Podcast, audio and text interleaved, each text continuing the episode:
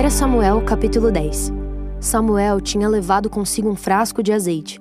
Ele derramou o azeite na cabeça de Saul, beijou-o e disse: O Senhor Deus está ungindo você como chefe do seu povo, o povo de Israel. Você o governará e o livrará de todos os seus inimigos. Esta é a prova de que Deus o escolheu para ser o chefe do seu povo. Hoje, quando você for embora, encontrará dois homens perto do túmulo de Raquel, em Zelza, no território da tribo de Benjamim. Eles vão contar a você que já foram achadas as jumentas que estavam perdidas.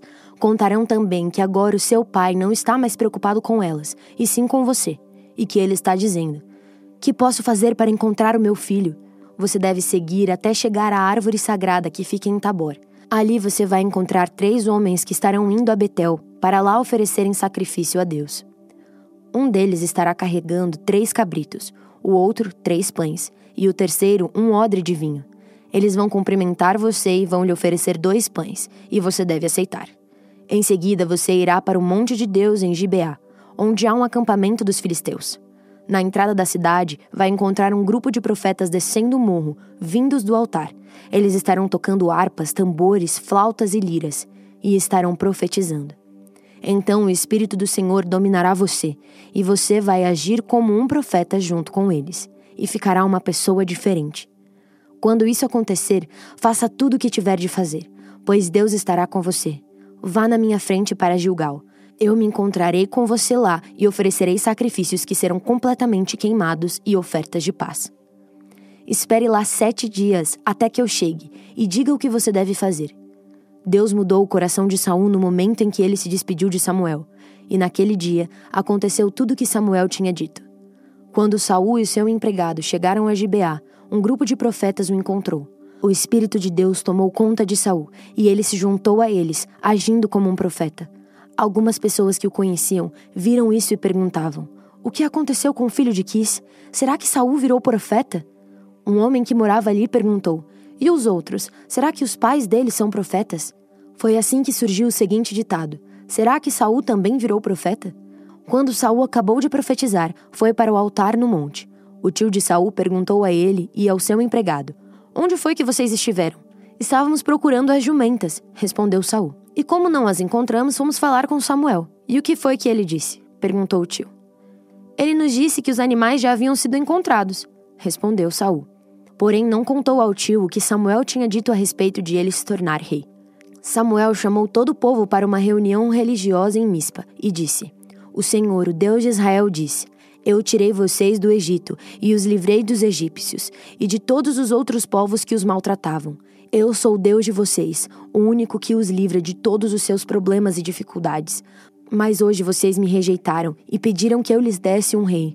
Muito bem, então reúnam-se na minha presença, separados por tribos e por grupos de famílias. Samuel mandou que todas as tribos viessem para perto dele, e o sorteio indicou a tribo de Benjamim. Então Samuel mandou que as famílias da tribo de Benjamim avançassem, e a família de Matre foi indicada. Aí os homens da família de Matre avançaram, e Saul, filho de Quis, foi indicado. Eles o procuraram, porém não puderam achá-lo. Então perguntaram a Deus, o Senhor: Ainda há mais alguém? Ah, e ele está escondido no meio da bagagem, respondeu o Senhor. Então eles correram e trouxeram Saul, e ele era o mais alto de todos aparecendo dos ombros para cima no meio do povo. Samuel disse ao povo: Aqui está o homem que o Senhor Deus escolheu. Não há ninguém igual a ele entre nós. E todo o povo gritou: Viva o rei! Samuel explicou ao povo os direitos e deveres de um rei e os escreveu num livro que foi colocado na presença de Deus, o Senhor. Aí mandou todos para casa. Saul também voltou para sua casa em Gibeá. Alguns homens corajosos que no seu coração sentiram a orientação de Deus foram com Saul. Mas algumas pessoas de mau caráter disseram: Como é que este homem vai poder nos salvar? E desprezaram Saul e não lhe deram presentes. 1 Samuel capítulo 11 Mais ou menos um mês depois, Naás, o rei dos Amonitas, marchou contra a cidade de Jabes, na terra de Gileade. O exército de Naás cercou a cidade e então os homens de Jabes lhe disseram: Vamos fazer um acordo e nós o aceitaremos como chefe. Naas respondeu: Eu faço um acordo, mas com a seguinte condição: furarei o olho direito de todos vocês, e assim humilharei todo o povo de Israel. Os líderes de Jabes disseram: Dê-nos sete dias para mandar mensageiros por toda a terra de Israel. Se ninguém vier nos ajudar, então nos entregaremos a você. Os mensageiros chegaram a Gibeá, onde Saul morava. Quando deram as notícias, o povo começou a chorar de desespero. Naquela hora, Saul vinha chegando do campo com o gado e perguntou: O que foi que houve? Por que todos estão chorando? Eles lhe contaram o que os mensageiros de Jabes tinham dito. Quando Saul ouviu isso, o espírito de Deus o dominou, e ele ficou furioso. Pegou dois bois, cortou-o em pedaços e mandou-os por meio de mensageiros a toda a terra de Israel, com a seguinte mensagem: É isso que acontecerá com os bois dos que não seguirem Saul e Samuel na batalha. Povo de Israel ficou com medo do que o Senhor poderia fazer, e então todos vieram com um só pensamento para seguir Saul. Saul os reuniu e os levou de Bezeque. Havia trezentos mil homens de Israel e trinta mil de Judá. Eles disseram aos mensageiros de Jabes: Digam ao seu povo que amanhã, antes do meio-dia, vocês receberão socorro. O povo de Jabes ficou muito alegre quando recebeu a mensagem. Então eles disseram aos Amonitas: Amanhã nós nos entregaremos, e vocês poderão fazer com a gente o que quiserem. Na manhã seguinte, Saul dividiu os seus homens em três grupos. Ao amanhecer, eles avançaram sobre o acampamento amonita e o atacaram. Lá pelo meio-dia já haviam massacrado os inimigos, e os que escaparam se espalharam, cada um fugindo para um lado. Então o povo de Israel disse a Samuel: Onde estão as pessoas que disseram que Saul não seria o nosso rei? Traga essa gente aqui, que nós os mataremos. Mas Saul respondeu: Ninguém será morto neste dia, porque hoje o Senhor Deus deu a vitória ao povo de Israel.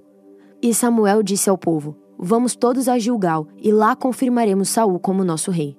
Então foram todos a Gilgal, e lá, no lugar sagrado, fizeram de Saul seu rei. Ofereceram sacrifícios de paz, e Saul e todo o povo de Israel festejaram o acontecimento. Salmos capítulo 56 Tem misericórdia de mim, ó Deus, pois estou sendo atacado por inimigos que estão sempre me perseguindo. O dia inteiro eles me atacam e são muitos os que lutam contra mim. Quando estou com medo, eu confio em Ti, ó Deus Todo-Poderoso. Confio em Deus e o louvo pelo que Ele tem prometido. Confio nele e não terei medo de nada. O que podem me fazer simples seres humanos? O dia inteiro os meus inimigos me atrapalham nos meus negócios e só pensam em me prejudicar. Eles se reúnem em lugares escondidos, olham o que estou fazendo e ficam esperando uma oportunidade para me matar. Ó oh Deus, castiga-os por causa da sua maldade. Mostra tua ira e derrota essa gente.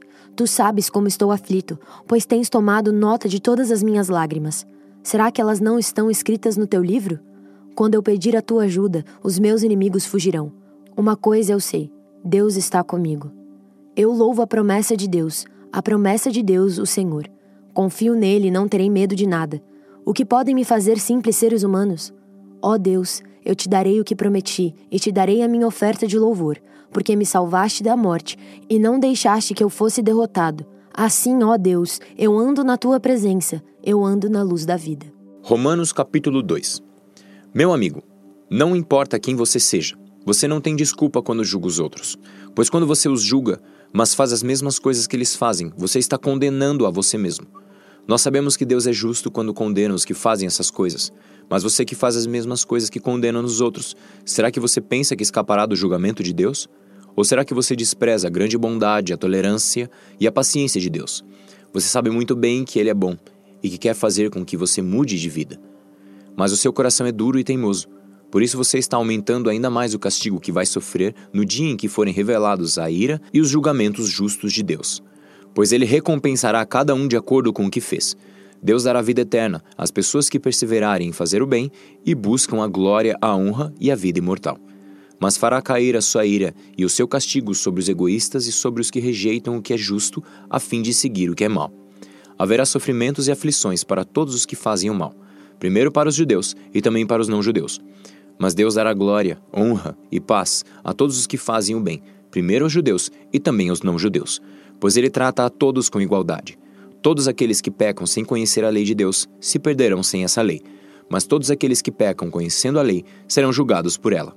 Porque as pessoas que Deus aceita não são aquelas que somente ouvem a lei, mas aquelas que fazem o que a lei manda. Os não-judeus não têm a lei, mas quando fazem pela sua própria vontade o que a lei manda, eles são a sua própria lei, embora não tenham a lei. Eles mostram, pela sua maneira de agir, que têm a lei escrita no seu coração. A própria consciência deles mostra que isso é verdade, e os seus pensamentos, que às vezes os acusam e às vezes os defendem, também mostram isso. E de acordo com o evangelho que eu anuncio, assim será naquele dia em que Deus, por meio de Cristo Jesus, julgará os pensamentos secretos de todas as pessoas. O que dizer de você? Você diz que é judeu, confia na lei e se orgulha do Deus que você adora. Você sabe o que Deus quer que você faça e aprende na lei a escolher o que é certo. Você tem a certeza de que é guia dos cegos, luz para os que estão na escuridão, orientador dos que não têm instrução e professor dos jovens. Você está certo de que encontra na lei a apresentação completa do conhecimento e da verdade. Você que ensina os outros, por que é que não ensina você mesmo? Se afirma que não se deve roubar, por que é que você mesmo rouba? Se você diz que não se deve cometer adultério, por que é que você mesmo comete adultério? Você odeia os ídolos, mas rouba as coisas dos templos. Você se orgulha de ter a lei de Deus, mas você é uma vergonha para Deus porque desobedece a sua lei. Pois as Escrituras Sagradas dizem: os judeus falam mal de Deus por causa de vocês, os judeus. A circuncisão tem valor se você, que é judeu, obedecer a lei. Porém, se não obedecer, é como se você não tivesse sido circuncidado. E se um homem que não foi circuncidado obedecer aos mandamentos da lei, Deus o tratará como se ele fosse circuncidado. Assim vocês, judeus, serão condenados pelos não-judeus, pois vocês desobedecem à lei, apesar de terem essa lei escrita e de serem circuncidados, enquanto que os não-judeus obedecem à lei, embora não sejam circuncidados. Portanto, eu pergunto: quem é judeu de fato e circuncidado de verdade? É claro que não é aquele que é judeu somente por fora e circuncidado só no corpo. Pelo contrário, o verdadeiro judeu é aquele que é judeu por dentro, aquele que tem o coração circuncidado. E isso é uma coisa que o Espírito de Deus faz e que a lei escrita não pode fazer. E o louvor que essa pessoa recebe não vem de seres humanos, mas vem de Deus.